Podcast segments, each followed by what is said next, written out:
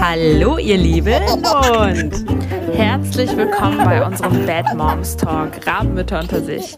Wir sind Vivian und Sandra und wir reden hier über die schönen und weniger schönen Dinge des Elternseins, denn perfekt kann ja irgendwie jeder und so ein äh, kleines Rabenelternteil steckt, glaube ich, in jedem von uns.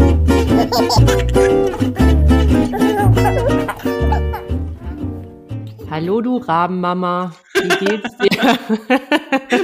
Das ist meine Begrüßung. Geil, ne? Und ihr Rabenmamas da draußen, die uns zuhört, auch euch herzlich willkommen hier und schön, dass ihr wieder eingeschalten habt. Ihr liebevollen Wesen. Ja, genau. Du natürlich Ab auch, wie wir, ne? Weil ja. Rabenmama ist ja. Ich, ich möchte noch mal erwähnen, dass Raben echt keine schlechten Eltern sind, ja? Das sind super Eltern. Ja. Ja, ja. eben. Umso, äh, um, das, umso mehr. Das ist eine Folge, ne? Eine Folge. Was ist, müsste man vielleicht eine Psychologin dazu holen. Was ist tendenziell für Kinder in ihrer Entwicklung schlechter? Rabenmütter oder Helikoptermamas? Das ist eine spannende These.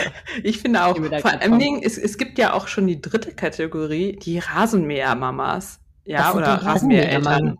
Was ne? sind denn, das habe ich halt nie gehört. Was sind denn ja, Also Helikopter das sind mehr die, die so aus der Ferne alles beobachten und nicht loslassen können. Aber nee, Rasenmäher. Die, die immer da drüber sind. Die ja, ja, genau, die, genau. Die, die aber, auf dem Spielplatz mit in das kleinste Häuschen krabbeln. Ja, nee. Die, die stehen zumindest noch vom kleinsten Häuschen. Rasenmäher ist direkt dran. Da wächst kein einziger Grashalm mehr. Weißt du? Ist noch eine Kategorie schlimmer. Ei, krass. Ja, das ist ja eine spannende Folge. Das müssen wir aber wirklich mit einer, mit einer Kinderpsychologin beleuchten. Okay, gut. Äh, ge gedanklich geparkt. Aber darum soll es ja heute gar nicht gehen. Nee. Fang, fangen wir erstmal mit was Witzigem an. Ich finde, wir können über ungewöhnliche Hobbys mal über uns erzählen. Ein kleiner Fun Fact. Ja, Richtig, ich fange ich, ich, ich, ich fang an. Ja, ich hatte schon viele ungewöhnliche Hobbys in meinem Leben. Ich habe beispielsweise Akkordeon gespielt eine längere Zeit. Ich habe gefochten auch zwei, drei Jahre lang. Und zuletzt habe ich sogar mal Pole Dance für vier oder fünf Jahre gemacht. Wow, das ist aber schon recht lang. Ja, es war, es macht auch sehr viel Spaß. Ich würde das auch jetzt gerne noch machen, aber mit Corona und einem Kind und keine Ahnung, kommen wir zu meinem aktuellen außergewöhnlichen Hobby, schlafen. Nein, ich habe, ich habe, also abgesehen davon, dass mein Job ja auch mein Hobby ist, äh, alias Instagram und mein Blog, habe ich keine Hobbys mehr. Schlafen, Kaffee trinken, leben, überleben. leben und überleben. ja. Nee, aber, aber äh, Fechten finde ich, also Fechten und Akkordeon finde ich in der Tat spannend. Ist jetzt nichts, was man so sehr häufig hört. Nee, so. nee. Also Fechten war auch cool, aber es tat echt weh. Also auch wenn die, die Florette, die sind ja vorne stumpf.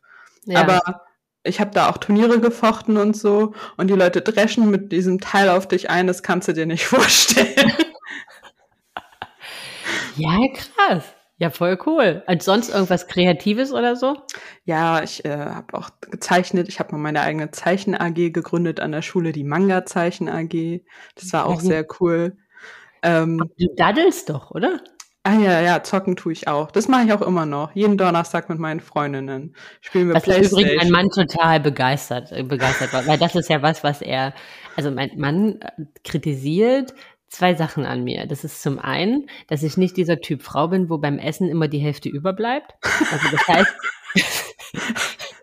dass ich immer aufesse.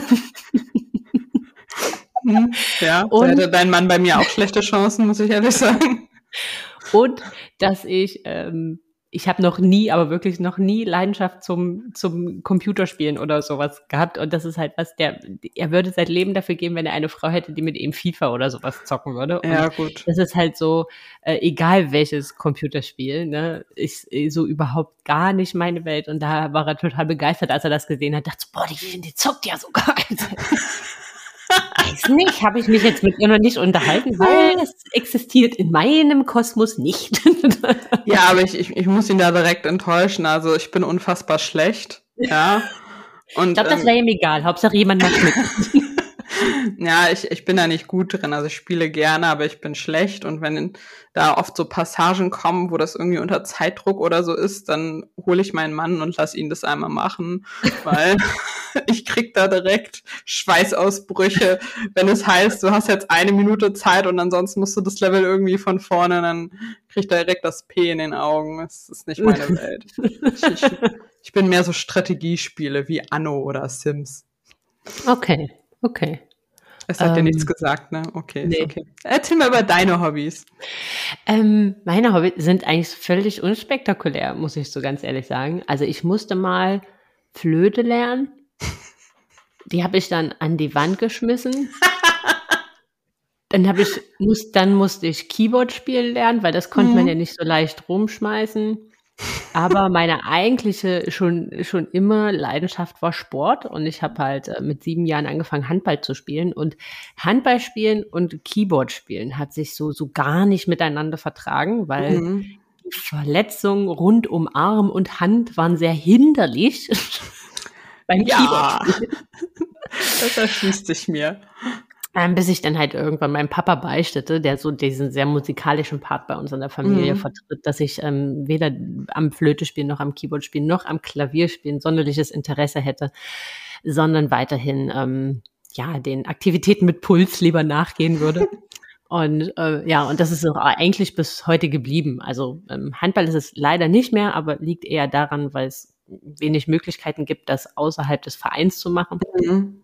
Und das mir jetzt mit Kind und allem Trödel, also jede Woche irgendwie ein Spiel machen und so, das ist mir zu, das passt irgendwie nicht mehr in mein Leben.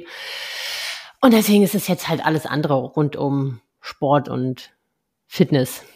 Genau. Und das ist auch eigentlich immer geblieben. Früher war es mal noch, vor, vor, vor äh, dem Knutschkeks war es noch ähm, so viel um gesunde Ernährung, also dass ich da sehr viel rumgedoktert habe und äh, ausprobiert, aber das ist ehrlich gesagt was, was auf der Strecke bleibt, seit sie da ist. Was sie denn nicht so die Ruhe hat, sich neben mich zu setzen und sich zu sagen, ach, mal gucken, was die Mama da jetzt zaubert. Ja. Kann ich verstehen. Wäre auch beides nicht meine Welt. Leistungssport, nein, danke. genau, das ist so, äh, das ist so was, was eigentlich, ja, das sind meine Hobbys oder mein Hobby, sagen wir mal so, sind ja keine ja. Beats mehr. Ich habe jetzt in Corona mit Töpfern angefangen, das fand ich unsagbar cool, aber auch da fehlt mir ehrlich gesagt, also ich, ich schaffe das nicht neben allen anderen Bausteinen, das zu priorisieren. Das kann ich verstehen. Ich habe da auch das Gefühl, ich habe sowieso schon so viele Tabs in meinem Kopf offen. Ja. Ähm, da kann ich nicht noch neue Tabs anfangen, obwohl okay. ich dazu neige. Ich habe mir letztens ein Stickset auf Etsy bestellt, weil ich der festen Überzeugung war, ich fange das Sticken an, weil ich das so cool finde. Aber ich habe das einmal kurz ausprobiert und es sah so hässlich aus und die Einleitung war auf Englisch, dass ich es dann habe doch wieder sein lassen. Ja, das ist wie ich wollte Mutterschutz damals ein Makramee machen und habe mir die Anleitung angeguckt und habe es auch direkt überworfen und eins bestellt. Ach, man kann nicht alles können. genau. genau, aber. Ähm, naja, aber was, was, was wir auf alle Fälle gekonnt haben, ist irgendwie ein Kind zur Welt zu bringen. Das habe ich geschafft, ne? Ja, genau. Und diese elegante Überleitung. Weil ich wollte ja heute mal über meine Geburt erzählen. Ähm, ja. Wie sie so wir, war. Wir sind echt wie so schlechte DJs, ne? Wir sind wie so schlechte DJs. So, der Übergang, Übergang, die die Welt noch nicht gesehen hat. Genau. Ich habe ja von meiner erzählt und ich bin mhm. schon total gespannt, ähm, was du so erzählst. Ja, äh, ich, ich, ich bin auch gespannt, wie du das so findest. ja, genau. Also ich weiß gar nicht, was so der letzte Punkt gewesen ist, als wir über das dritte Trimester gesprochen haben, aber ich mache noch einen kleinen Recap, ja. Also ähm, ich meine ich hat am Ende keinen Bock mehr. ja, Fun Fact. ähm, aber es ging noch, es ging noch voll klar, ja. Ich hatte dann mein ET erreicht und musste dann alle zwei Tage mal ins Krankenhaus tüdeln, um zu gucken, ob noch alles fit ist. Und äh, Zitat der Ärztin war ungefähr so, ja, sie könnten das Kind noch drei weitere Monate austragen. Die Plazenta sieht noch super aus. Blöd nur, dass das Kind schon auf über vier Kilo geschätzt worden ist. Aber hat das am Ende gestimmt? Also vielleicht mal so ein kleiner ja, von, ja, es hat, hat gestimmt. Aber jetzt nicht so schlimm, wie man erwartet. 4065 Gramm. Also. naja. Weil egal. bisher habe ich immer nur, habe ich immer nur gehört, dass den Frauen, die, die total verrückt gemacht wurden mit irgendwie äh, Größenschätzung, Gewichtsschätzung und am Ende war das far Aber away von dem, was. äh, Ganz wurde. ehrlich, ich bin halt auch eine große Frau. Ja, also ich bin 1,73 Meter groß, mein Mann ist zwei Meter groß. Wäre da Ja. so eine kleine, zarte Pflanze rausgekommen, hätte es körperlich ja gar nicht zu mir gepasst. Also ich hatte da keine Angst vor. Aber diese Ärztin, also wirklich, die war immer schon so kurz davor zu sagen, also nein, sie hat es sogar gesagt, ob ich nicht lieber einen Kaiserschnitt machen will. Und ich so, nee, nee, nee, nee. ich atme das Kind raus. Ähm, das habe ich nicht gesagt, das habe ich mir nur gedacht. Ähm, Ja, aber ist ja, man muss sich ja immer vor Augen führen, eigentlich mm, weiß ja die Natur, also eigentlich äh, ist ja Natur gegeben, ne? sagt man ja so ein bisschen, eigentlich Frauen kriegen Ja. die Kinder, also kriegen die Kinder, für die ihr Körper gemacht ist. Ja, obwohl es da safe auch Ausnahmen gibt. Unabhängig Ja. davon dachte ich mir aber so, also mir hat das jetzt keine Angst eingejagt, aber sie war halt schon eigentlich, also am liebsten hätte sie direkt eingeleitet, aber ich war immer so, nee, wir warten noch, wir warten noch, wir warten Ja. noch. Und die war sowieso, weiß ich nicht, die wollte immer, dass man sich so ganz langsam hinlegt und ganz langsam aufsteht und das war so, ich war immer so, zack, zack, okay, jetzt stehe ich. Weil, weiß ich nicht, so die, ich habe halt hintenrum auch erfahren, dass die mir das sowieso alles nicht zugetraut hat, weil meine Hebamme arbeitet auch in dem Krankenhaus, auch nicht die, die mich umbunden hat, sondern die, die die Nachsorge gemacht hat. Und äh, der hat es gar nicht gepasst, dass ich so entspannt gewesen bin, in Anführungsstrichen, was ich total absurd finde, weil Ja, was mega. gibt es besser als eine entspannte Gebärde? Also, Eigentlich nichts. ja. Weil das nee. ist das Grundgeheimnis. Naja, so, die Tage gingen vorbei. Einmal dachte ich kurz, ich hätte Wehen, dann waren sie wieder weg. Und äh, dann an ähm, ET plus 8 hieß es so, morgen leiten wir ein. Und ich dachte mir so, ja gut, ob wir jetzt ET plus 9 oder ET plus 10 einleiten, das macht jetzt auch keinen Unterschied mehr. Vielleicht braucht sie ja einfach so einen kleinen Anstupser. hm.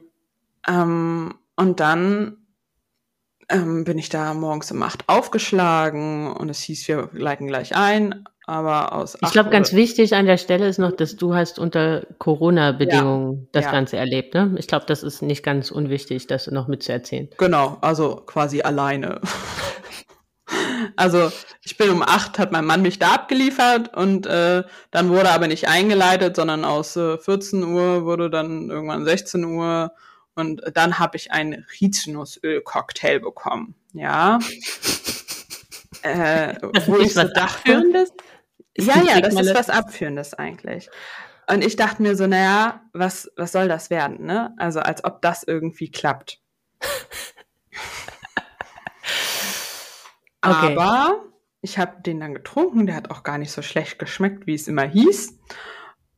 Und zwei Stunden später hatte ich die erste Wehe. Oh. Und ich dachte mir so, ja, läuft. So. Ähm, dann wurde noch CTG geschrieben und die Hebamme meinte, ja, sie kriegen heute Abend noch ihr Kind, schätze ich mal. Und ich, so völliger Freudentormel, dachte mir so, yes, yes, yes. Wie viel, Und wie, dann- Uhr, wie viel, wie viel, wie viel Uhr war es da? Mm, 18 Uhr habe ich Wehen bekommen, CTG geschrieben haben wir dann so gegen 19 Uhr, 20 Uhr. Ah, okay.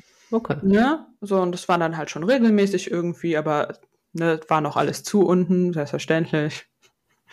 Und ich sollte erstmal so aufs Zimmer gehen und halt kommen, wenn ich es nicht mehr aushalte. Hab noch so ein Buscopan-Zäpfchen mitbekommen, das den Muttermund irgendwie weicher machen sollte. Hab ich noch überlegt, ob ich den jetzt, ob ich das jetzt nehme oder nicht und hab's dann halt schlussendlich genommen, weil ich mir so dachte, naja, Kann ja nicht schaden. schaden kann's nicht. Und äh, dann wehte ich so vor mich hin im Zimmer und es wurde dann immer irgendwie heftiger. Ich hatte den krassen Drang, mich zu bewegen und ähm, war halt eigentlich auch schon angepisst von dieser ganzen Situation, dass Matthias halt nicht da sein konnte Ah, und ich alleine in diesem, in diesem Zimmer war. Und ähm, du musstest halt auf dem Flur immer Maske tragen und ähm, ich wusste also auch nicht so richtig, wohin mit mir. Draußen hat's geregnet.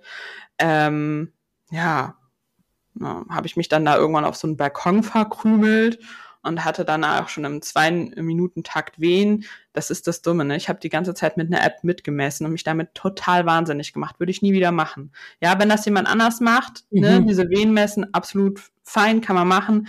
Aber das selber zu machen, ist eine richtig dumme Idee, weil ich war da so fixiert drauf in irgendeiner Form. Ähm, dass ich mich gar nicht dem so hingeben konnte und mich entspannen konnte. Ja, das verstehe ich total, glaube ich. Weil du, also ich glaube, wenn das jemand anders macht und du einfach nur ein Zeichen gibst, jetzt, jetzt nicht, ne, mhm. dann ist irgendwie, dann, dann, dann machst du das ja nicht aktiv.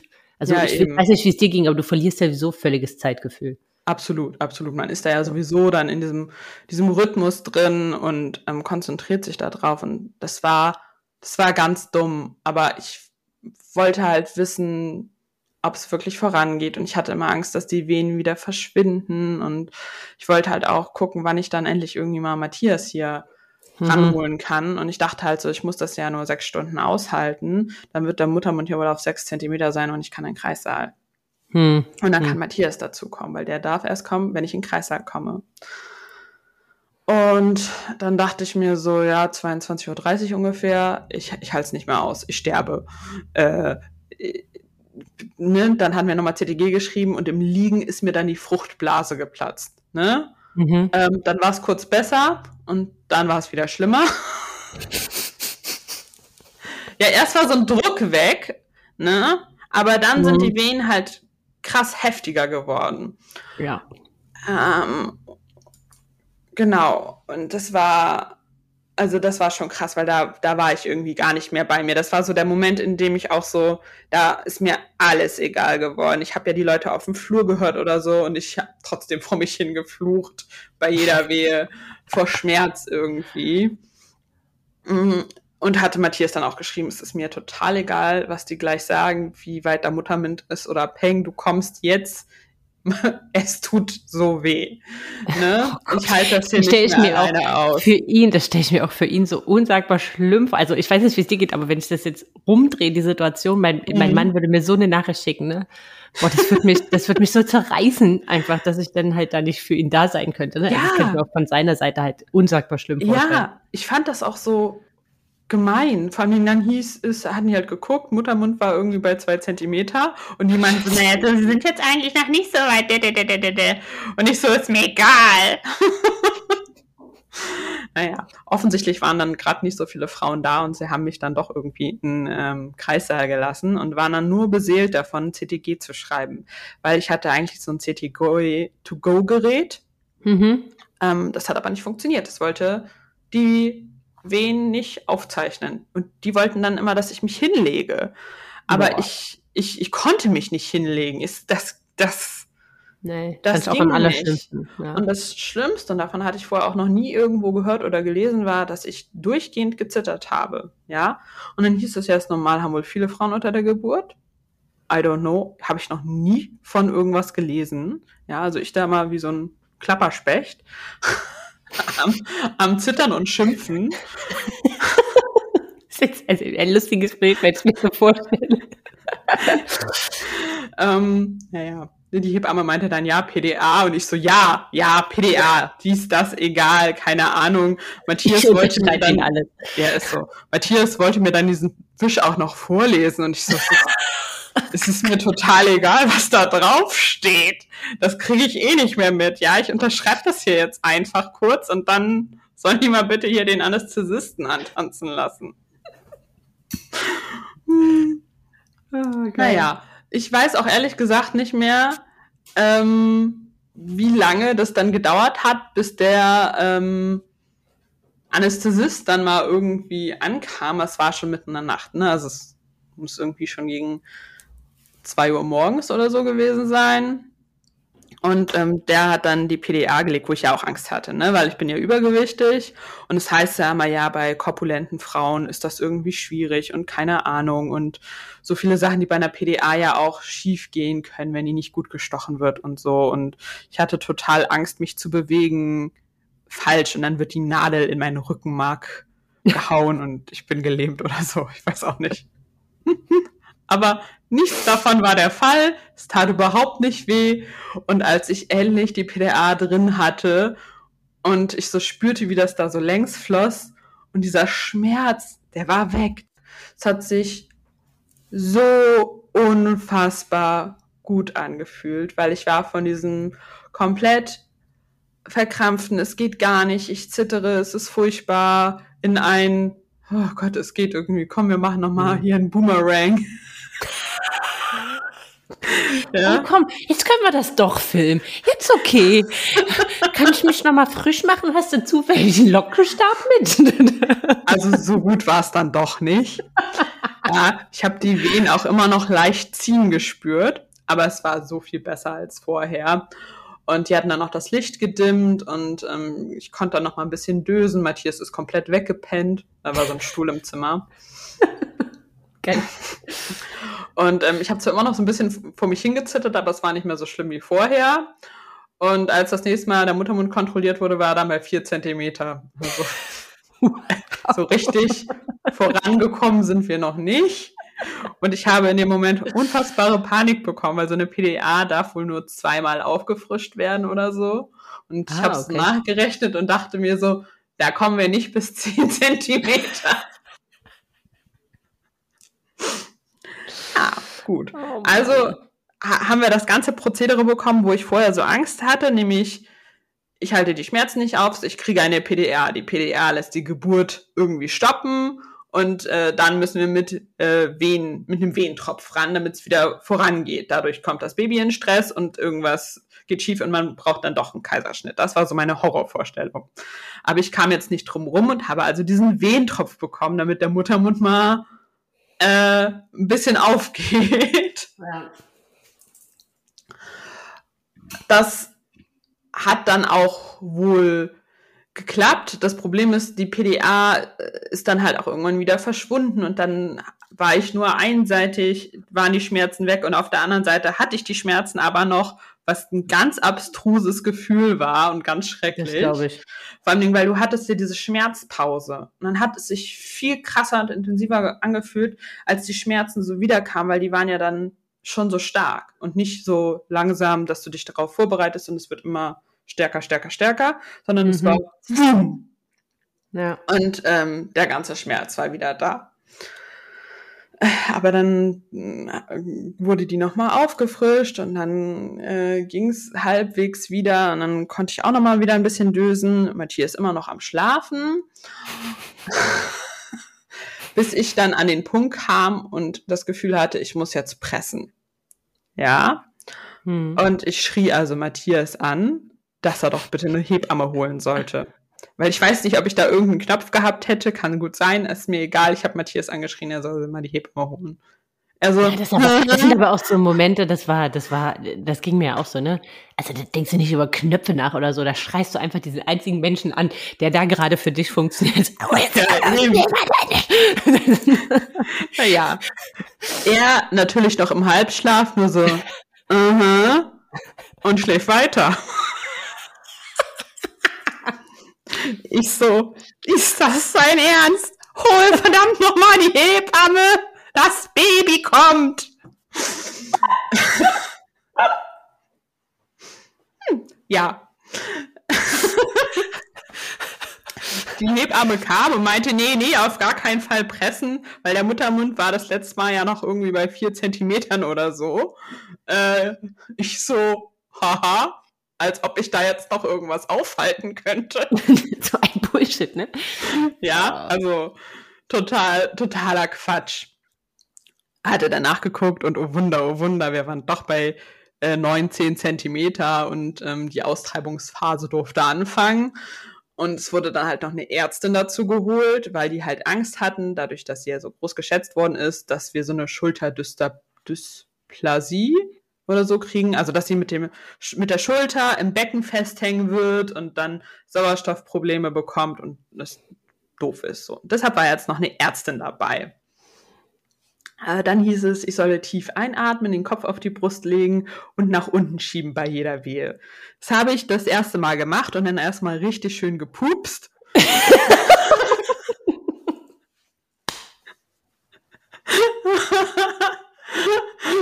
Und ich weiß nicht, ob das überhaupt noch möglich war, aber ich glaube, die Schamesröte schoss mir ins Gesicht.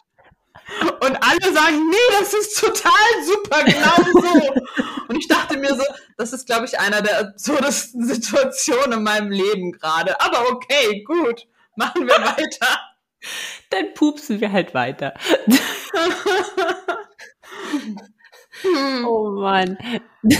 Ja, äh, währenddessen natürlich auch volles Programm. Ihr wurde noch Blut aus dem Kopf abgenommen, was ich ja auch unbedingt nicht wollte, aber die hatten Angst wegen der Sauerstoffsättigung.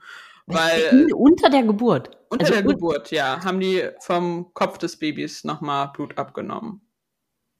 Okay. Und äh, Matthias. Es gab doch noch gar keine Indikation dafür, oder? Dass das jetzt alles notwendig ist oder bin ich jetzt irgendwie verkehrt? Also ich meine, das jetzt alles, was du jetzt erzählst, klingt jetzt, das ist jetzt nicht, dass du da drei Tage lagst, ne, dass sie jetzt nein, drei Tage nein. Wehenstress hatte, ich, sondern einfach nur, weil, weil, weil die Hebamme dich verrückt gemacht hat, keine verrückt Ahnung. gemacht hat, dass, dass das Kind zu groß ist. Ja, ich, ich kann es dir auch nicht sagen. Das Ding ist, ich war in der Situation überhaupt nicht mehr Nee, das verstehe ich. Ist man in der nicht. Lage, noch irgendwie herumzudiskutieren, zu hinterfragen und keine Ahnung was. Matthias war auch einfach nur überfordert und das Ding ist, ich, ich war ja auch nicht kompetent genug zu sagen, okay, welche Faktoren hätten denn dafür gesprochen, dass wir das jetzt machen müssen. So. Ja, ja, klar. Ne? Und von daher, es war mir dann, also das waren alles Dinge, die ich vorher nicht wollte. Aber in dem Moment dachte ich mir so, es ist, es ist jetzt auch egal. So, ne? Es Also ist ich glaube, in dem. Moment denkt man gar nicht. Ich weiß nicht, wie es dir ging, aber Nee, ich wollte einfach Also- nur, dass, dass dieses Kind da rauskommt, damit die Schmerzen aufhören. Das war mein einziger Gedanke. Und mein Mann hat dann halt noch so eine Sauerstoffmaske in, äh, in die Hand bekommen, wegen dieser Sauerstoffsättigung, oder vielleicht auch einfach nur, damit er was zu tun hatte, die er mir zwischen den Wehen vors Gesicht halten sollte. Ne? Und okay. diese Austreibungsphase hat anderthalb Stunden gedauert. Also du hattest ja was? Vier Presswehen, sechs Presswehen? Ja. Und ich hatte das anderthalb Stunden mit, ich hab die nicht gezählt, okay? Presswehen. Es waren mehr als vier. Und es war ganz abstrus, weil ich habe den Kopf natürlich dann auch schon irgendwann richtig gespürt. Und ich habe immer nach jeder Wehe gespürt, wie der immer so einen Millimeter wieder so zurückgerutscht ist. Und ich dachte immer so, oh Gott, oh Gott, oh Gott, oh Gott, oh Gott. Weil du irgendwann ja auch diesen, ich glaube, es nennt man Ring of Fire oder so erreichst, wo du denkst, wenn du jetzt noch weiter drückst, dann zerreißt einfach alles.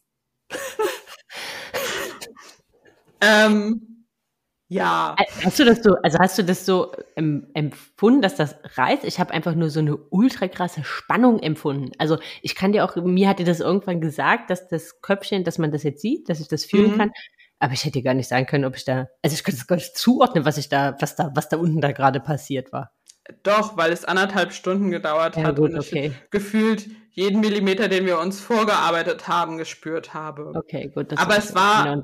Schmerzmäßig nicht so schlimm wie die Wehen vorher vor der PDA.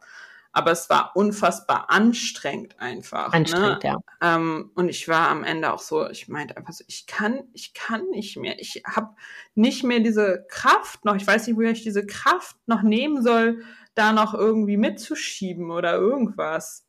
Ja. Ähm, und nachdem ich das sagte, war sie zwei Wehen später dann doch da.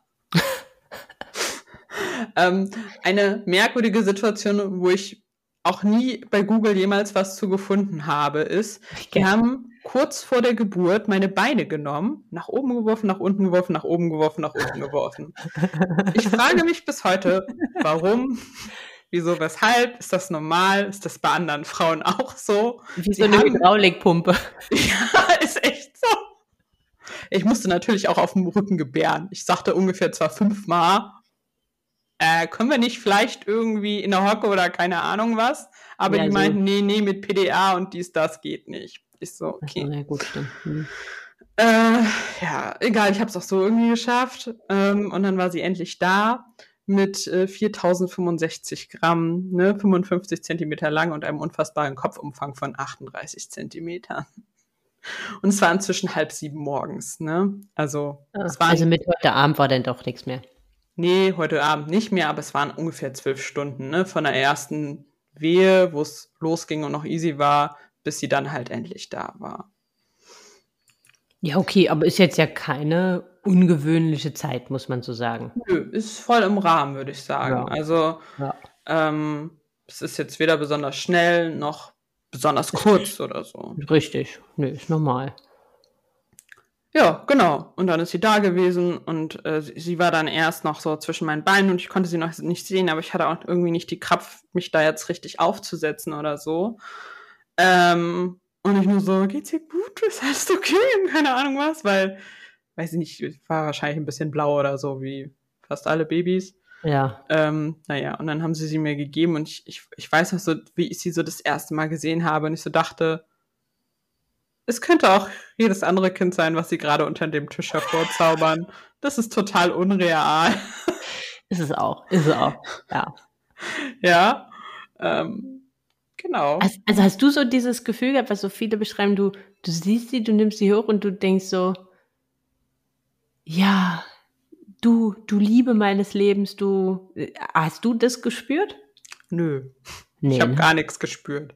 Geil, Doch. aber äh, ne, was heißt geil? Aber sorry, aber also geil, nee, das war ein falscher Ausdruck. Aber das beruhigt mich, weil ich habe so lange danach gedacht, irgendwas stimmt nicht mit mir.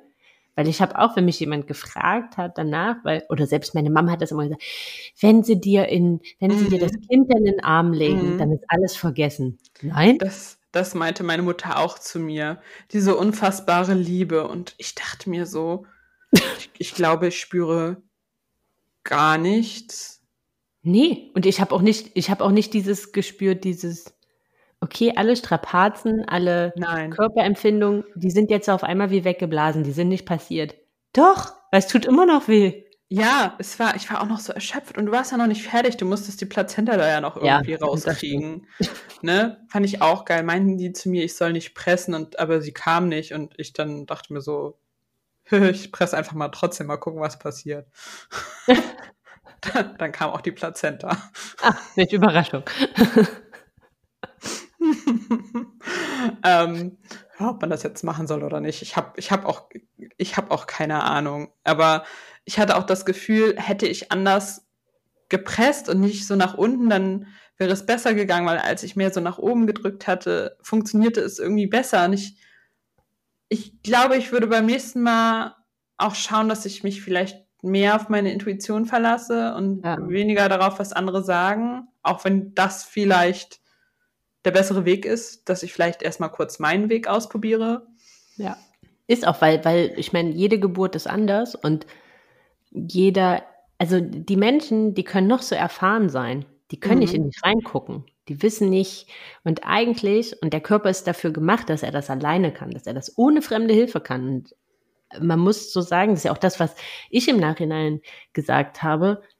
Ich würde viel mehr intuitiv bei mir bleiben und Mhm. mir viele Sachen gar nicht sagen lassen. Also auch solche Sachen, ähm, wie weit ist der Muttermund? Das ist sowas, das Ja. hat man so fixiert im Kopf.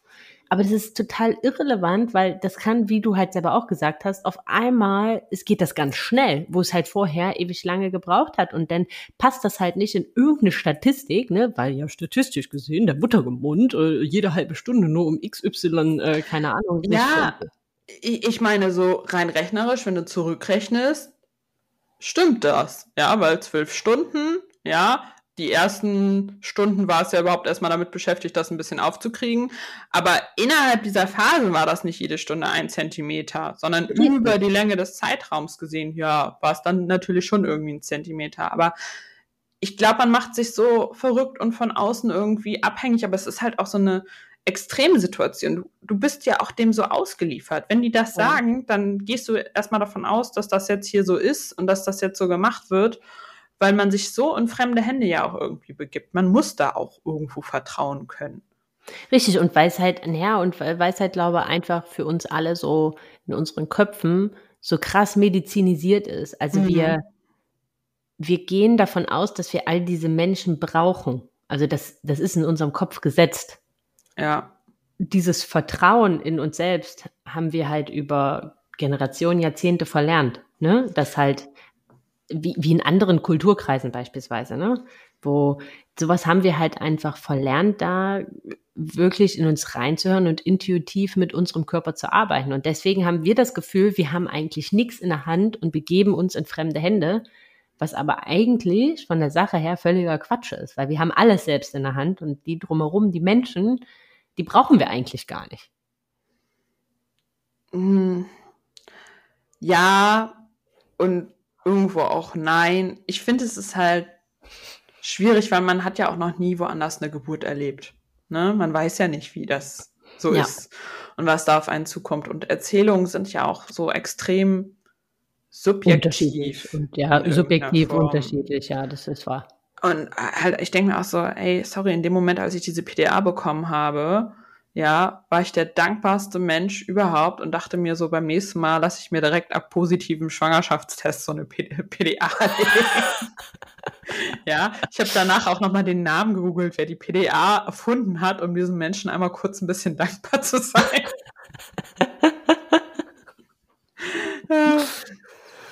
ähm, ja, mit Angst reinzugehen ist halt nie gut und ich glaube auch mit so einer sehr konkreten Vorstellungen ist es teilweise halt auch schwierig, wenn man daran Richtig. dann festhalten will.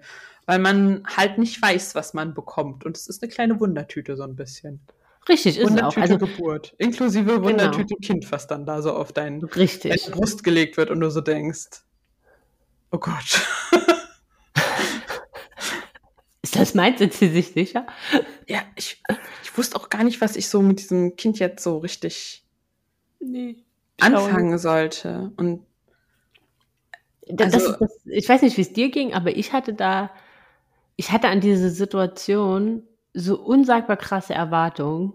Mhm. Und keine von denen wurde erfüllt. Und ich habe aber irgendwie gedacht, oh Gott, was stimmt nicht mit mir? Was, was, was ist an mir kaputt?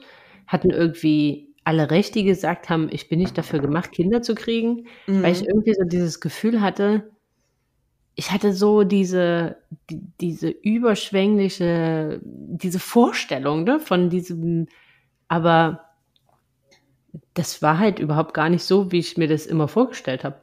Nee, es, es, es hat sich halt nicht so angefühlt. So dieses Gefühlserleben war ganz anders für mich und ich, ich hatte auch gar kein Problem damit, dass Matthias sie dann halt auch erstmal genommen hat irgendwie ähm, ich war fast, fast ein bisschen froh, als er sie dann auf dem Arm hatte, weil bei ihm war das ganz anders. Er war hin und weg, ja.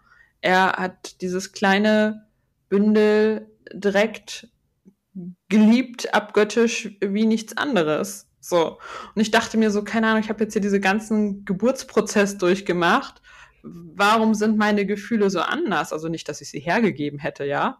Ja, ja, nee, nee, das, das muss man ja immer differenzieren. Also das. Ne?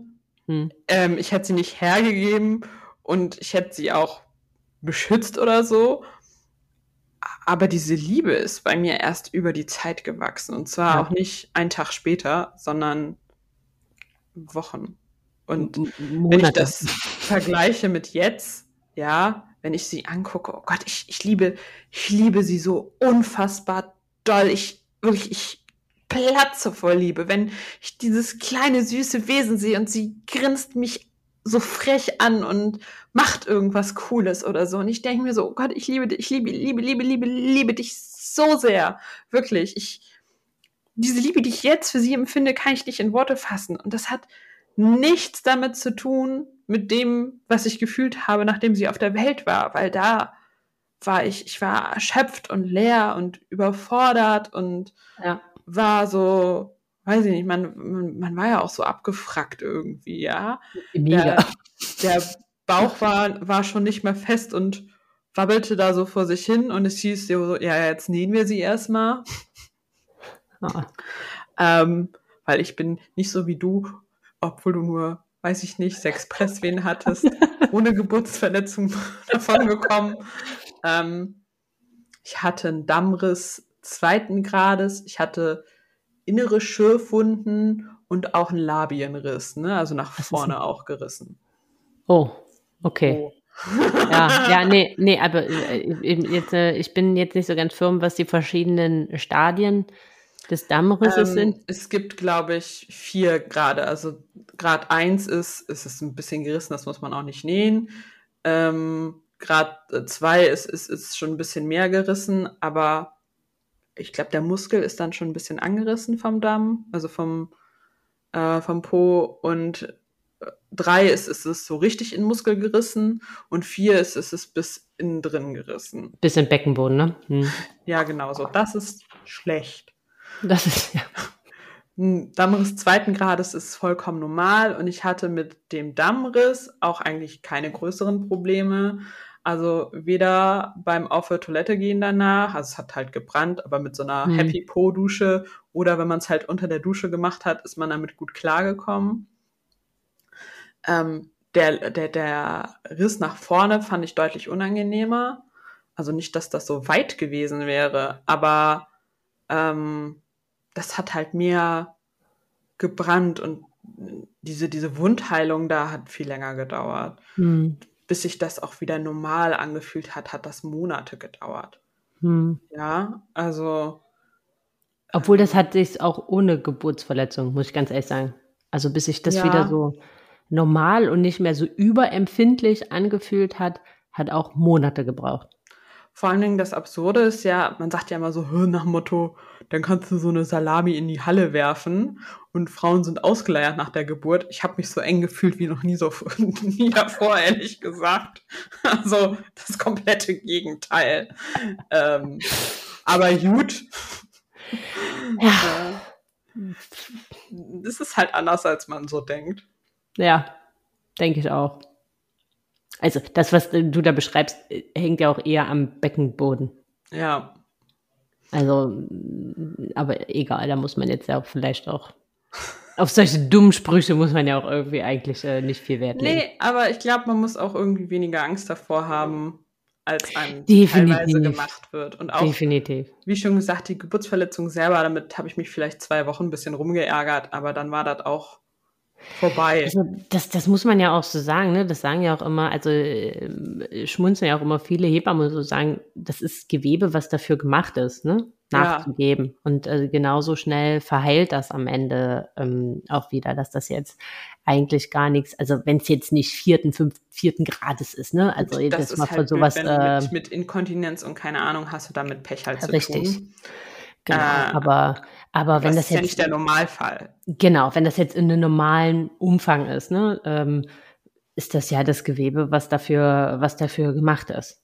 Klar, aber Eben. jeder hat äh, Angst vor. Also ich hatte auch, es war auch das Einzige, wovor ich wirklich in dem Sinne Angst hatte, war, weil ich mir das einfach nicht so vorstellen konnte, ne? Das klingt ja auch so fies. Reißen. Dammriss. Dammriss. Ja. Okay, Vagina und Arschloch werden eins.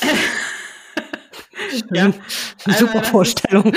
Es hört sich so gruselig an, aber Ja. es ist halt halb so wild. Also nach, ich glaube, drei Tagen war es schon wieder fast in Ordnung und nach zwei Wochen war das weg. Also ich bitte dich, dass, Mhm. dass man alles alleine in der Schwangerschaft aufgenommen hat an, an Pain und Rückenschmerzen und äh, Symphyseschmerzen und die Geburt und keine Ahnung.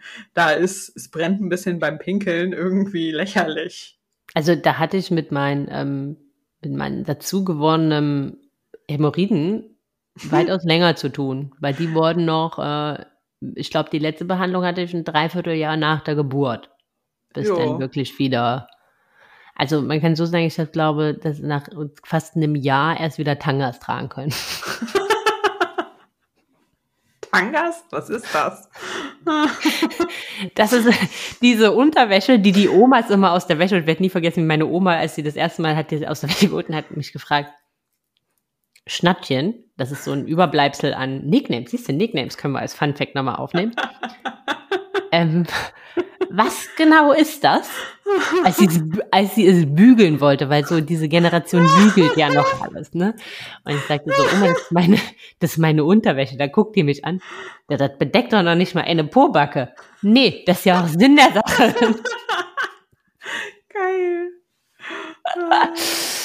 ja, Ja, gut. ja. Und äh, Ja. das hat, also da hatte ich länger mit zu tun, auch ohne Geburtsverletzung. Eben. Von daher ist, ist es alles normal und alles irgendwie im Rahmen und man macht das schon irgendwie. Das geht schon Ja. alles klar. Aber ich weiß nicht, wie es bei dir war. Also sagen, wir, auch nochmal auf das zu kommen, so, ne, dann legt man so die Arme und dann ist alles irgendwie vorbei und denkst du da nicht mehr drüber nach. Ähm, also bei mir hat so, obwohl ich ja grundsätzlich sagen würde, ich hatte eine schöne Geburt, auch wenn die Körperempfindungen dann halt gerade in der ähm, Übergangsphase schon unsagbar krass waren, Mhm. Ich könnte sie auch nicht beschreiben. Ich habe mal, äh, eine Freundin von mir hat sie mal beschrieben, dass das Gefühl dich zerreißt ist und das stimmt. Und irgendwann danach hatte ich mal Magen-Darm. Und da hatte ich wieder dieses Gefühl, dieses einfach, dass du das Gefühl hast, irgendwie, so, wenn du richtig Magen-Darm hast, dann musst du dich übergeben. Das, so, das finde ich, da kam der Sache danach. Ähm, das ist auch so, sagt man vergisst ja auch einiges. Mir genau, aber ich habe das auch immer zwischenzeitlich so, so, hart übel während der Geburt, dass ich ständig dachte, ich muss jetzt kotzen, aber ich muss. Aber das sagen kotzen. viele, aber das müssen auch sogar oft Leute aufgrund der Schmerzen in der Tat. Ja, aber das ist so, das verdrängt man halt so. Das ist genauso ja. wie dieses Zittern. Das vergesse ich ständig, wenn ich das mal jemandem erzähle, wie die Geburt war. Und ich denke ja. immer so, warum habe ich davon vorher noch nie gelesen oder gehört? ja, aber, aber, also ich habe das dann irgendwann angefangen für mich, so für mich aufzuarbeiten und nochmal so durchzugehen und keine Ahnung. Und jetzt, und dann irgendwann, also es hat eine Weile gedauert, obwohl ich jetzt eine schöne Geburt hatte, ähm, bis ich das so für mich verpackt, verarbeitet, ähm, auch so mit diesen, mit dem, was ich empfunden habe, das halt einordnen konnte, das halt so für mich angenommen habe. Also es hat schon eine Weile gebraucht. Das war jetzt nicht so wie, oh ja, jetzt ist er da, jetzt ist alles vergessen, machen wir morgen wieder. Also ganz nee, ehrlich, ich habe ich habe kurz nach der Geburt gesagt, wie, wie, wie können Menschen, manche Menschen mehrfach Kinder kriegen, sind die bescheuert? Witzig, das habe ich nämlich nicht gesagt, weil ich dachte mir so, Nee, nee, ich konnte mir auch direkt nach der zweiten Geburt ein zweites vorstellen. Was ja absurd ist, weil ich im gleichen Atemzug sage, äh, diese emotionale Basis zum Kind hat mir nach der Geburt erstmal ein bisschen gefehlt. Aber es hat mich jetzt nicht so negativ beeindruckt, dass ich gesagt hätte, das mache ich nicht nochmal. Aber witzig, ich, ich muss ne? trotzdem sagen, ich, ich, also wir versuchen ja schon wieder schwanger zu werden, aber ich habe meine Tage noch nicht, von daher denke ich, es wird noch dauern. Aber ich habe trotzdem heute in diesem Moment keine Angst vor einer zweiten Geburt. Nö, das hätte ich auch nicht. Also ich glaube, ich wäre sogar, ich würde noch abgeklärter rangehen, mhm. weil ich in gewisse Situationen wüsste, was, oder denken würde, ich wüsste es, ähm, kann ja ganz anders laufen, aber was mich erwartet. Also ich könnte es ganz anders einordnen. Ich wäre auch von so vielen Sachen gar nicht so überrollt, beeinflusst, ähm, ne, jetzt äh, auch so von dieser ganzen emotionalen Gefühlslage, ne, wäre ich gar nicht so. Also ich glaube, ich würde in vielen Sachen ganz anders ähm, damit umgehen. Ich glaube, es ist ein bisschen wie ein Führerschein, weißt du? Weil wenn du das erste Mal deine Führerscheinprüfung hast, dann denkst du so, oh Gott, oh Gott, oh Gott, oh Gott, oh Gott, oh Gott, oh Gott, das ist ganz furchtbar und ich weiß gar nicht, wie ich das schaffen soll. Aber so viele Idioten auf der Welt haben es geschafft, einen Führerschein zu machen. Ich werde es wohl auch schaffen. Und wenn ich mir jetzt vorstelle, ich müsste nochmal meinen Führerschein machen, dann hätte ich zwar so ein bisschen Sorge, weil so ein paar Straßenzeichen weiß ich jetzt gar nicht genau, was die bedeuten. Also jetzt nicht die gängigen, sondern ja. wie weit entfernt von einem Andreaskreuz parke ich außerhalb vom Ort. Also keine Ahnung. Äh. Weit weg. Weit weg. ähm, aber ich wäre viel entspannter, aber ich weiß ja, ich kann ja Auto fahren. Das klappt schon. Ja. Ja. Ja, ja, ich weiß, wie du meinst. Ja. Ja, das, also so, das, das würde mir in der Tat auch so gehen. Also, dass ich da irgendwie ein bisschen abgeklärter, abgeklärter wäre. Ja, aber ich. In der, mittlerweile bin ich sogar an einem Punkt, also bei uns ist die Entscheidung mhm. ja noch nicht gefallen, aber dass ich bei so vielen Sachen, obwohl das vermutlich auch vollkommen falsch ist, ähm, gerne das nochmal erleben würde, auch so diese ganze Stillproblematik und so, um jetzt mit einem anderen Wissensstand ist und mit einer anderen, ja, obwohl besser ist ja so ganz ist ja der völlig falsche, ja. ähm, völlig falsche. Sage ich auch allen immer, die mir schreiben so aufgrund meines anderen Podcasts. Ja, was kann ich denn das nächste Mal besser machen? Man macht nichts besser, man macht es anders, ne? Also ja. weil dann kommen halt andere Sachen, die dich vielleicht überrollen oder so. Oder es gibt Situationen, ein ganz anderes Baby. Genau, oder was halt viele sagen, dass sie sich ja auch so dieses Zusammentreffen von Geschwisterkindern so unsagbar emotional vorstellen. Ne? Und dann mhm. läuft halt manchmal da auch alles anders, als man sich das vorgestellt oh hat. Oh Gott, so. ja. Das sind ja auch ganz neue Problematiken, die da auf einen Richtig, zukommen. richtig, genau, ne? So, da hast du ganz andere Themen mit einmal. Ähm, aber dass ich halt mal so dachte, naja, aber das ist ja jetzt, äh, wie, wie, wie du, wie du halt sagst, ne? Das ist wie wenn du das erste Mal was machst, okay, bist du so völlig überrollt und dann reflektierst du und dann sagst du, wenn das nächste Mal, dann würde ich da und da an der und der Stelle so ein bisschen feintunen. Und ähm, aber das ist ja eigentlich auch völliger Quatsch, weil es kann ja ganz anders alles ganz laufen. anders. Und das hat ja dann halt auch alles nichts geholfen. Richtig. Aber man hat eine ja- andere Sicherheit, mit der man zumindest in die Geschichte reinläuft, bevor dann Ja, alles aus dem. Ruder läuft. Das stimmt. Aber, ich Aber kann dir sagen, weil wir das vorhin ja auch schon mal hatten mit diesem Thema Mhm. Liebe, ne? Mir ging das ja auch so und auch vor allem gerade so in dem Alter, wo deine Kleine jetzt ist. Und bei mir hat das jetzt zum zweiten Geburtstag, also jetzt so rund so auf den zweiten Geburtstag zu, wo die so, wo das so richtige Menschen werden. Also wo die Mhm. anfangen zu erzählen, wo die äh, schäkern, wo die anfangen Witze zu machen, ne? also wo die so Ja. richtig Charakter kriegen, hat das jetzt nochmal so einen krassen Sprung gemacht, ne? dass ich so an manchen Momenten denke, kann ich sie mit Liebe erdrücken? Geht das? Ich würde am liebsten ununterbrochen sagen, dass sie das, das, das wertvollste kleine Wesen auf dieser Welt ist und dass ich einfach, äh, ne, aber ähm, das, äh, du kannst es gar nicht, man kann dafür keine Worte finden. Und jetzt, wenn ich Nee. halt heute manchmal darüber nachdenke, was ich für diesen kleinen Menschen empfinde, ne, und mir dann überlege, was da war, als es sie, also ich werde diese Situation nie vergessen, wie sie da lag vor meinen, also zwischen meinen Beinen, vor meinen Füßen im Prinzip und die Hebamme sagte, nehmen Sie Ihr Kind zu sich und ich so dachte, hm, Wer ist das? weiß nicht, ich habe gerade nicht das Bedürfnis danach. so, ja, ne? Und ich, ich, hatte das Bedürfnis danach auch gar nicht so. Also es ist dieses Bedürfnis, das jetzt zu halten und zu lieben und zu küssen. Und ich, ich war, ich war so viel zu sehr bei mir auch irgendwo. Und Ja. ich glaube, wenn ich ein zweites Kind kriegen würde, dann könnte ich mich ganz anders öffnen. Ich könnte das zweite Kind würde ich, glaube ich, viel wärmer, also das würde ganz anders ankommen bei mir einfach, glaube ich, weil ich, weil ich weiß, was ein Baby ist und wie ein Baby ist und dass einen das nicht anguckt und dass einen das nicht anlächelt und dass halt von einem Baby noch nichts zurückkommt. Aber das wusste ich nicht. Ich wusste es einfach nicht. Ich hatte vor Malina noch nie ein Baby auf dem Arm. Ich wusste nicht, Mhm. was Babys können oder was die nicht können. Ich kannte maximal Kleinkinder. Und ich war halt auch irritiert davon, wenn Leute gesagt haben, die, die stillen ihr Kind und dieser intensive Blickkontakt. Und ich dachte mir so, welcher Blickkontakt? Also, ja, das frage ich mich jetzt aber auch. ähm, mein Kind, das guckt mich jetzt an. Jetzt ist dieser Blickkontakt beim, Still Blickkontakt beim Stillen total intensiv. Und wenn ich sie angucke, und Gott, diese, diese Liebe wirklich, ich weiß gar nicht, wohin damit. Aber das war zu dem Zeitpunkt nicht so. Und das hat gedauert. Und ich weiß noch, dieser Moment, als ich das erste Mal, als ich sie anschaute auf dem Wickeltisch und sie lachte halt schon zu dem Zeitpunkt. Und ich dachte so, boah, ich lieb dich so. Ja. Ähm, Hm. da war, war das erste Mal, dass ich so, dass ich das so richtig gefühlt habe und auch so gemeint habe. Weil man traut sich das ja auch gar nicht zu sagen. Wem, wem willst Nee. du das wie, wie beibringen? Ja. Ähm, Ja. Ja. Also ich weiß, es hat eine Situation, dass ich es meiner ähm, und das meiner besten Freundin, wo ich eigentlich irgendwie gehofft hatte, dass ich da Verständnis, für Verständnis. ernte, aber als wir dann irgendwann zu Hause waren, ähm, das hat ja letztes Mal erzählt, dass er auch dann im Krankenhaus und so weiter und so Mhm. weiter. Und das hat das Ganze jetzt natürlich jetzt nicht äh, unbedingt leichter gemacht. Aber dass ich so nach den, glaub, z- drei Wochen oder so dann das erste Mal alleine im Lidl einkaufen war. Und das war für mich so befreiend. Mhm.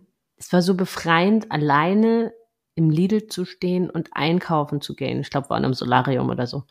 Ähm, keine Ahnung, ob man das darf, wenn man stillt. War mir in dem Moment auch eigentlich völlig bums. Ähm, aber einfach, ich fand das so befreiend und ich, ich habe das ihr gesagt, ne? Mhm. Und weil ich so diese, auch diese Veränderung, die plötzlich in unserem Leben war, dieses so null Selbstbestimmte, dieses zu 100 Prozent Fremdbestimmte, diese komplette Freiheit, die dir von einem Tag auf den anderen genommen wird, die hat mich sowas von unsagbar krass überrollt und ich weiß noch, dass ich so auf absolutes Unverständnis getroffen bin. Mhm. Und ich dachte so, Ich, oh, ich glaube, das wird auch ganz unterschiedlich wahrgenommen. Für mich war auch ganz krass, ich dachte halt, so, ich bin jetzt Mama und jetzt bin ich doch jemand anders. Weißt du, was ich meine? Weil Ja. Mamas sind so und so. Und ich war Mama und ich stellte fest, ich bin ja immer noch der gleiche Mensch wie vorher. Und ich habe die gleichen Interessen wie vorher. Und ich habe die gleichen Bedürfnisse wie vorher. Und es hat sich an mir als, als Mensch in dem Moment ja nicht schlagartig irgendwas verändert. Also Ja. klar verändern sich jetzt mit der Zeit Dinge und Ansichten und solche Sachen. Aber in dem Moment, wo du Mama wirst, bist du immer noch der gleiche Mensch wie zehn Minuten vorher. Ja. Deswegen hasse ich auch diesen Spruch. Zum einen, weil ich ihn absolut nicht mehr lesen kann. Aber in dem Moment, wo ein Kind geboren wird, wird auch eine Mutter geboren. Ich hasse diesen Spruch. Erstens, weil ich ihn nicht mehr lesen kann, ne? äh, weil er einfach überall äh, verwendet wird.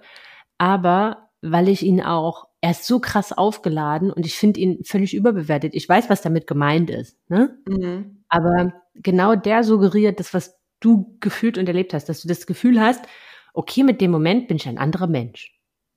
Ja, Nein, aber nein. bin ich nicht. Es kommt nur noch Bin was dazu. nicht.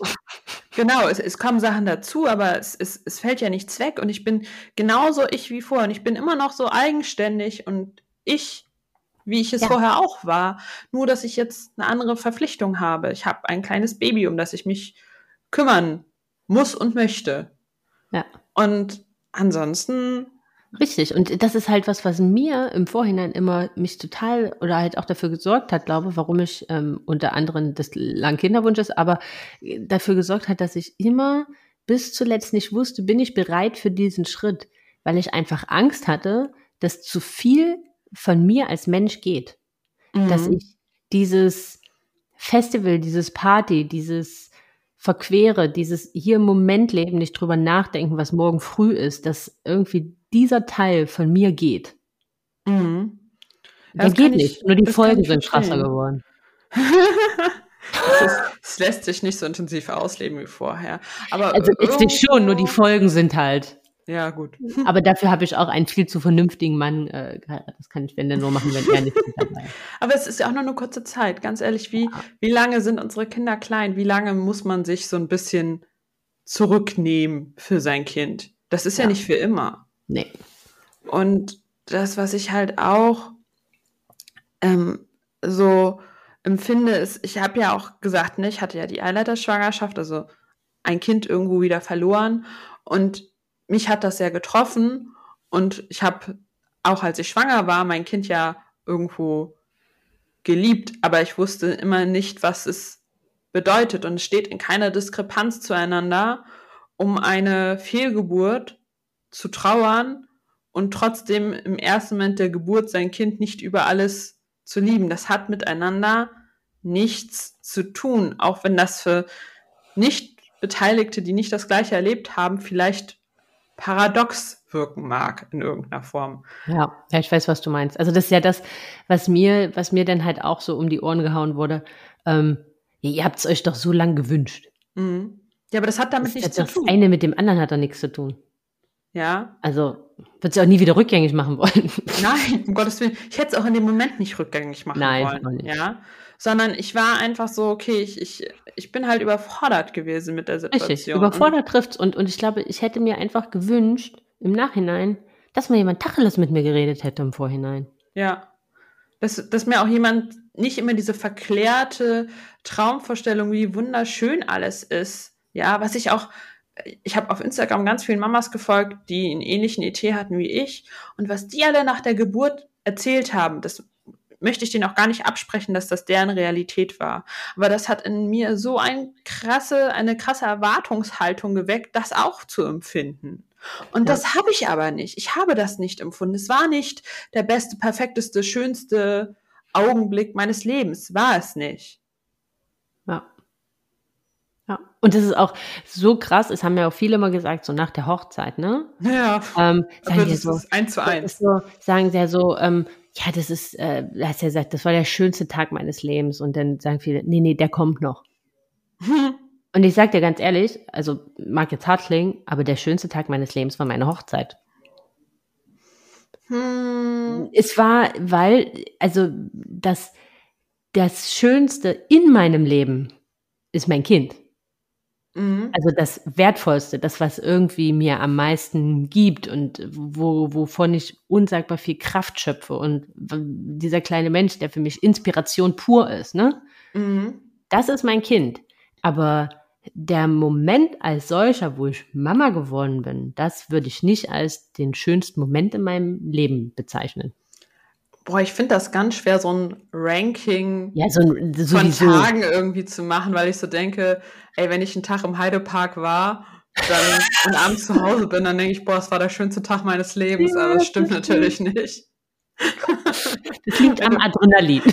Ja, ähm, also ich glaube, du weißt, was ich meine. Also, Ja, ja, ich- also mein, mein, mein Hochzeitstag war auch ein Tag voller Emotionen und mit ganz vielen positiven Gefühlen. Und ich denke mir so, aber es gibt auch jetzt so Tage als Mama, wo ich so sage, der Tag an und für sich hatte so viele schöne Momente, dass das schon irgendwie einer meiner schönsten Tage war. Richtig. Aber, Obwohl jetzt nichts Spezielles passiert ist. Ich weiß, genau, meinst. aber morgen ist vielleicht ein neuer wunderschöner Tag. Also, hm, ja und nein und irgendwie doch. Und irgendwo denke ich mir so, auch wenn man dann wieder, wieder Urlaub hat oder so, dann ist das irgendwie der schönste Tag des Lebens. Und ich kann das gar nicht so klar voneinander abgrenzen. Aber auf alle Fälle war der Tag der Geburt nicht der schönste Tag meines Lebens. Es war ein krasser, anstrengender, auch irgendwo natürlich sehr emotionaler Tag, aber so dieses, ich weine vor Glück, das ist in mir halt einfach nicht abgegangen. Nee, nee, bei mir auch nicht. Mal schauen, was jetzt beim ersten Geburtstag passiert. Ich glaube, das trifft mich jetzt schon emotional. Ja, das hat mich auch getroffen, aber, ähm, aber irgendwie anders. Mhm. Es war so ein, irgendwie trifft es mich jetzt in manchen Momenten noch irgendwie viel mehr, wenn sie so alleine in ihr Zimmer geht, sich zurückzieht Oh, und mit ihren Lego-Bausteinen spielt und du so denkst so, Wann ist das Bei dir? passiert? ist bei dir alles okay? Habe ich irgendwas verkehrt gemacht? Bist du traurig? Also, wo du sofort so suggerierst, dieses, also, jetzt verstehe ich, was man halt meint mit Abnabelung, ne? Also, Ja. und das beginnt halt im Prinzip ja eigentlich von Tag eins. Mhm. Und, und das ist so, dieses, und du gehst dann zu ihnen hin und fragst sie halt, ist alles okay bei dir? Bist du traurig? Und die gucken dich völlig entgeistert an und fragen dich, nee. Ja, Und, aber das- aber du hast halt so dieses Gefühl von, okay. Also, weil das, das ist, das ist so neu, das ist so anders. Das haben Ja, die aber da, darüber können wir mal eine ganze Podcast-Folge Ja. machen, weil das ist mir auch erst als Mama klar geworden. Dieser ganze Prozess, weißt du, erst wird dir in Anführungsstrichen, das meine ich nicht so, das ist hoffentlich jedem klar, erst wird dir neun Monate lang dieses Kind ja aufgezwungen, du kannst dich von ihm nicht körperlich distanzieren. Ja, dann musst du diese krasse Geburt durchleben, der, wo, wo ich auch nochmal ganz kurz, ne, auch, auch Kaiserschnitt ist genauso krass, nur dass du die Ja. Schmerzen nicht vor der Geburt hast, sondern nach der Geburt. Genau. Ähm, von daher ist das ja auch, also es ist ja so oder so, es ist ein krasses Ereignis, egal wie so eine Geburt abläuft. Richtig. Und von da an ähm, hast du das Kind ja auch sehr viel auf dir draufleben. Äh, Liegen. leben und liegen. Und Beides. es, es wird aber immer mehr Freiräume wollen. Und plötzlich ist man so, nachdem einem das so aufgedrängt worden ist, dass man so denkt, äh, äh, äh, Moment, warte mal, wie jetzt? Du alleine? Nee. Nee, ich habe das jetzt gelernt, dass das so geht. Das war zwar alles anstrengend und hart und irgendwo freue ich mich über jeden Freiraum, Ja. den ich wiederkriege, aber eigentlich will ich dir den auch nicht geben. Richtig, richtig, ganz genau. Und Das ich ist, also das ist, das ist so, und jetzt stelle ich mir so vor, wie früher, ne, ich habe so immer über meine Mama gelacht, die gesagt hat, immer wenn, wenn ich abends feiern war, dass sie erst schlafen konnte, wenn Mhm. ich um 4 Uhr morgens wieder da war, ich habe innerlich habe ich mich immer tot gelacht, ne? Und heute Mhm. denke ich mir so, du gehst nicht weg ohne mich, vergiss es. Ich komme einfach mit, kein Problem. Aber der Punkt ist, und dann stelle ich mir vor, und irgendwann gipfelt das alles da drin, dass die ausziehen. Und dann haben sie eigentlich gar nichts mehr mit dir zu tun. Und dann habe ich so eine schreckliche Folge von, ich glaube, Simplicissimus gesehen, wo, wo dann so aufgerechnet wird, wie viel Zeit man mit welchen Menschen verbringt und dass die meiste Zeit, die man mit seinen Eltern verbracht hat, ab dem Moment dann ja halt auch vorbei ist. Und ich denke so, das ist alles so schrecklich. Ja, okay.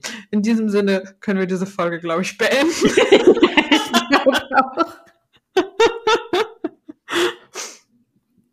ich glaube auch. Wir schweifen ab. Aber wenn euch das gefällt, was wir so erzählen, wir Ja. erzählen da noch mehr von, tagtäglich. ja, und zwar auf Instagram. Und zwar genau. zum einen bei Sandra Franzke. Wird geschrieben Sandra wie der Punkt Franz. Franzke. Sandra Punkt Franzke. Ja, genau. Nee, so Und- schlimm. Und bei mir an Vivian. Das wird geschrieben, wie man spricht. Ihr findet mich schon irgendwie. Ansonsten haben wir es bestimmt auch irgendwo in den Show Notes. Definitiv. So definitiv. oder so, in zwei Wochen gibt es wieder eine neue Folge und ich schätze, wir reden dann mal übers Wochenbett Ich denke auch. und wie es da so war. und wie es mit dem Stillen lief und dass die Okay. Schmerzen irgendwie nicht vorbei sind. Aber gut. Da, dazu später mehr. ähm, und ihr Lieben, wenn, falls ihr jetzt immer noch zuhört, ähm, wenn euch das gefällt, was wir tun und ihr das witzig findet, ihr das gut findet, dann abonniert uns, bewertet uns, also abonniert uns bei Spotify, bei Apple und Dieser, abon- äh, egal wo. Egal wo. Einfach Äh, Follow drücken. Und was noch cooler ist, wenn ihr das so witzig findet, dass ihr das sogar mit anderen Menschen teilen wollt, dann Das verlinkt total das gerne. verrückt. Das wäre richtig verrückt. Also wenn ihr einfach in dem Moment, wenn ihr herzlich lacht oder wenn ihr euch äh, wieder wiederfindet in dem, was wir erzählt, einfach ein Foto knipst, eine, ein kleines Video macht und das gerne auf euren sozialen Medien postet. Verlinkt uns gerne. Äh, freuen wir uns riesig drüber, Genau. teilhaben zu können, wie ihr uns lauscht. Und ähm, ja, vielleicht teilen wir es auch. Mal gucken. Wahrscheinlich schon. Weil dann Wahrscheinlich schon, definitiv.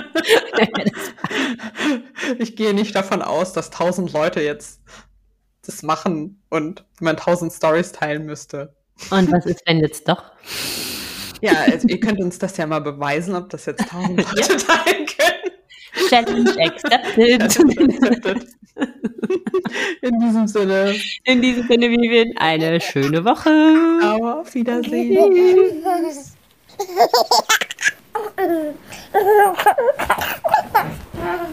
Hehehehe